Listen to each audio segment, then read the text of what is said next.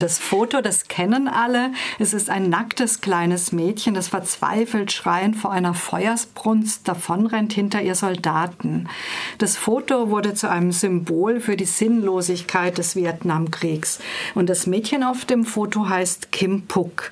Am 8. Juni 72, als die südvietnamesische Luftwaffe irrtümlich Napalmbomben auf die eigene Bevölkerung in der Nähe von Saigon abwarf, war Phuc neun Jahre alt. Solche Irrtümer passieren in jedem Krieg. Dass es Puck und ihre Nachbarn und Familie traf, war Zufall. Die amerikanische Autorin Denise Chong gibt diesem Zufall ein Gesicht. Sie hat umfangreich recherchiert, Interviews und Gespräche geführt. In einer Art literarischen Reportage zeichnet sie die Lebensgeschichte des Mädchens nach. Mit vielen Geschwistern wächst Phuc in dem südvietnamesischen Provinzstädtchen Drang Bang auf. Ihre Mutter verhilft der Familie durch eine Garküche zu sehr bescheidenem Wohlstand. Ihr Tag beginnt lange vor Sonnenaufgang und endet tief in der Nacht. Denise Chong beschreibt das Leben der Familie und des Dorfs in allen Farben und Gerüchen. Ihr besonderes Augenmerk gilt dem Frauenleben und allein das macht das Buch interessant. Puck und ihre Geschwister verbringen eine recht freie und sorglose Kindheit. Zwar wütet der Vietnamkrieg schon seit 1960, aber noch ist er weit weg, selbst als 1965 die USA eingreifen und Nordvietnam bombardieren. So bleibt es im Grunde bis zu jenem 8. Juni 72, als der Zufall eine Front direkt vor dem Dorf eröffnet und der Napalmabwurf Pucks Leben für immer verändern wird. Ein weiteres Leben verändert sich an diesem Tag. Das des vietnamesischen AP-Fotoreporters Nick Ut. Er schießt das legendäre Foto und fährt dann die schwer verletzte Puck nach Saigon ins Krankenhaus, bevor er sein Foto in die Redaktion bringt. Fast wird es nicht veröffentlicht. Hört dazu einen Ausschnitt aus dem Buch. Einer wies den anderen auf das auffällige Negativ von dem nackten, in die Kamera hineinlaufenden Mädchen hin. Jackson meinte, in Japan würde das mit Sicherheit keine Zeitung drucken. Robinson und er mussten nicht diskutieren, ob das Foto brauchbar war oder nicht, denn die Grundsätze der AP waren eindeutig, nackte Menschen nicht von vorn. Gemeinsam prüften sie die Abzüge. Robinson war von der Fotoserie beeindruckt, von dem Flugzeug, das Napalm abwarf, bis zur Explosion und den Bewohnern von Tang Brang, die aus der Feuersbrunst auftauchten. Er einigte sich mit Jackson auf zwei oder drei Fotos, die losgeschickt werden sollten. Als Faas aus der Pause zurückkam, begann er mit der nochmaligen Durchsicht. Ein Routinevorgang bei der AP. Robinson und Jackson standen neben ihm am Leuchttisch.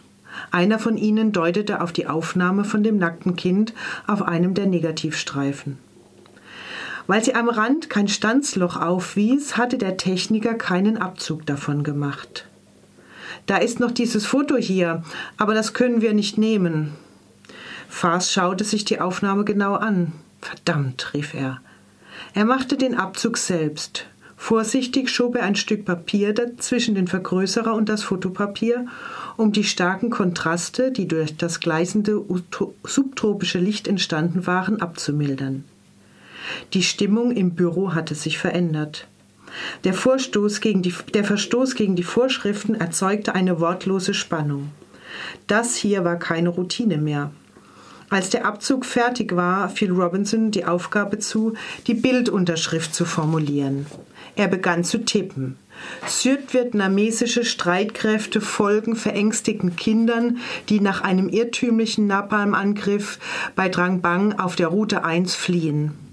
Das Mädchen in der Mitte hat sich die brennenden Kleider vom Leib gerissen. Sie erlitt Verbrennungen auf dem Rücken. Die Brandbombe wurde von einem südvietnamesischen Sky Raider abgeworfen. Als er fertig war, zog Robinson das hinter gummiertem Papier auf der Schreibmaschine, schnitt es zurecht, leckte es an, klebte es unten auf den Abzug. Ja, ich finde, hier hört man auch ganz gut diese Grauzone zwischen Roman und irgendwie Bericht. So ist der Roman äh, oder so ist dieses Buch eben geschrieben. Der Fotograf Nick Utt gewinnt mit dem Foto den Pulitzer-Preis. Sein Leben bleibt für immer mit Kim Puck verbunden. Und auch weitere Journalisten halten jahrzehntelang Kontakt zu ihr.